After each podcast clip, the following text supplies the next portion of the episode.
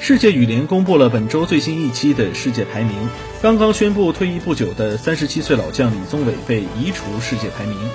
李宗伟上周的世界排名是第一百九十位。李宗伟公开宣布退役后，已向世界羽联正式提交了退役申请。在李宗伟十九年的职业生涯里，他连续三届奥运会获得男单银牌，世锦赛四次打进男单决赛，四次获得亚军。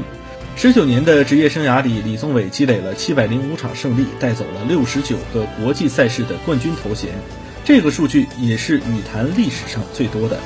林丹到今年四月拿到马来西亚公开赛冠军，个人冠军数达到六十六个，与李宗伟还有三冠的差距。